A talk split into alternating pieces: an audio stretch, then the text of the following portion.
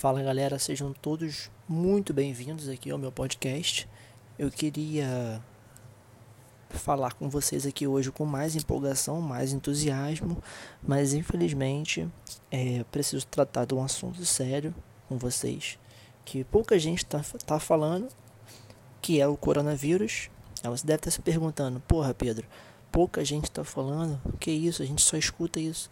A gente está escutando muito sobre o aspecto da doença, né? da transmissão, do, do isolamento, dos, dos produtos em falta, né? o álcool em gel, máscara e etc. Mas eu queria tratar aqui com você hoje, entre alguns dos assuntos, a grande crise econômica que nós iremos passar. Infelizmente, a mídia nesse momento, ela não vem é, abordando esse aspecto. E é claro, né? Pode ser uma questão de evitar alarmismo, evitar desespero, evitar o pânico. Mas repare que isso não é uma coisa alarmista. Isso, na minha opinião, pelo menos, é uma coisa óbvia. É algo que se aproxima com muita rapidez, pelo visto, dado o que outros países já estão sofrendo. E infelizmente também, aqui no Brasil não vai ser diferente. A gente vem percebendo algumas medidas adotadas por parte do governo federal e corretamente, muito acertada, ao meu ver, não são 100% eficazes, mas por hora o governo já mostra resposta, né? tanto no, na área da saúde, tanto na área econômica, tributária e etc. Mas vale aqui destacar que essas medidas elas não são suficientes. É necessário que o Brasil adote medidas mais enérgicas, mais eficazes, como por exemplo a quarentena obrigatória, compulsória por parte das pessoas. Nós não temos que esperar duas, três semanas até o caso se agravar, até o pico do vírus atingir o seu auge, para tomar tais medidas. É muito importante que tais medidas sejam tomadas com a maior antecedência possível. E isso não é uma questão de alarmismo, de pânico, isso é uma questão de segurança pública, de responsabilidade social que todos nós, enquanto cidadãos, merecemos. Né?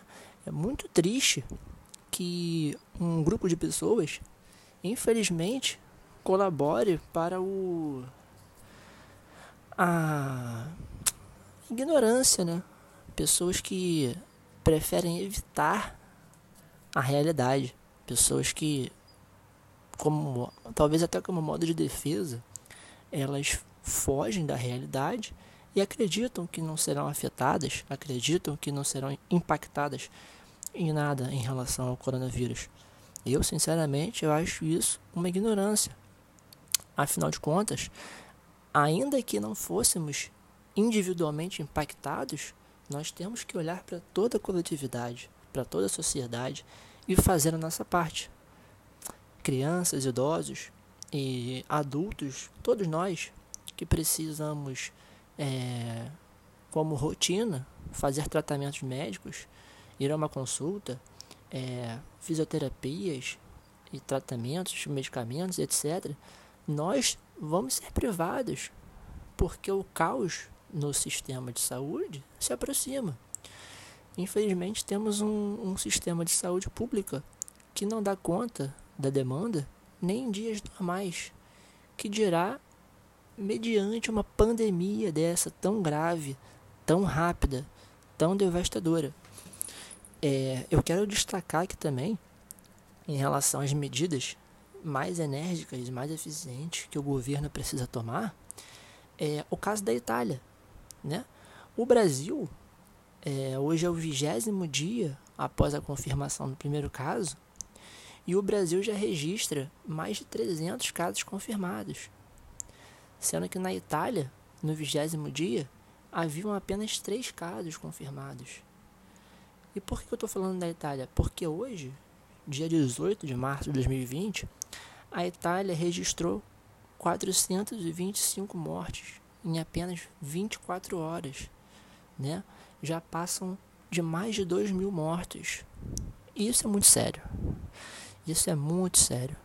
O Brasil ele possui graves deficiências no sistema de saúde, graves deficiências em relação ao quadro de profissionais, de médicos, enfermeiros, auxiliares.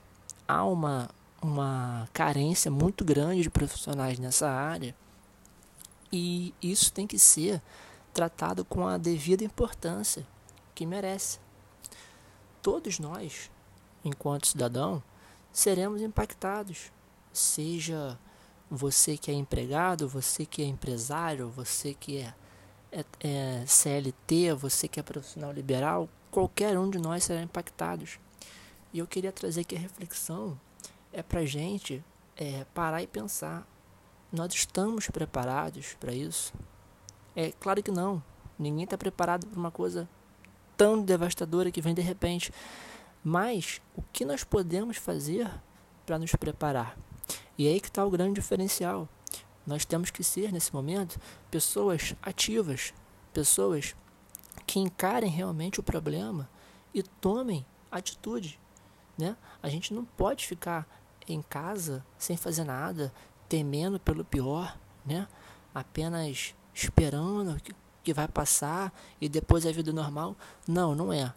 Nós sabemos que e isso, a história é bem clara se olharmos para as grandes crises que já passamos, que toda a humanidade já passou, é, o ápice da crise, ele não é na, no momento que começa é, aquele fator que a gerou, né?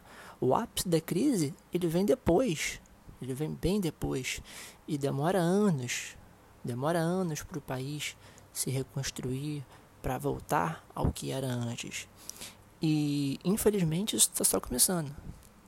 Eu quero mais uma vez dizer aqui: isso não é alarmismo, isso não é incentivo ao pânico, muito pelo contrário. Isso para mim é uma coisa óbvia, é uma coisa que, de acordo com as evidências em outros países, ela é muito esperada que nós passemos por isso. E por isso aqui eu, eu trago essa mensagem para vocês, né?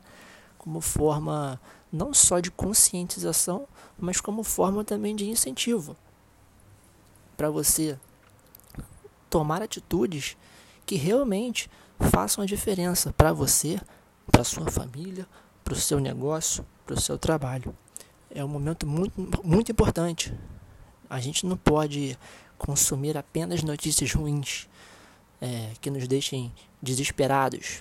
Nós temos também que consumir notícias boas, estudar, aprofundar os estudos, né? analisar, refletir com calma. E quando eu falo estudo aqui, eu não estou falando de você pegar é, o material do seu curso, da sua pós, do seu doutorado que seja e focar nele. Eu estou falando aqui é, estudar as coisas de maneira mais práticas, né?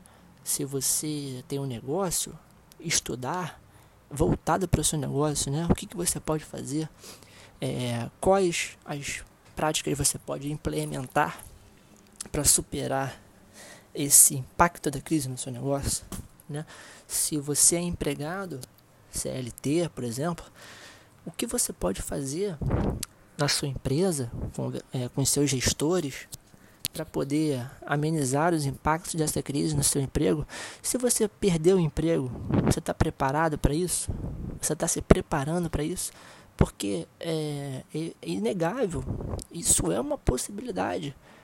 As empresas vão ficar extremamente fragilizadas. É, o consumo será drasticamente afetado.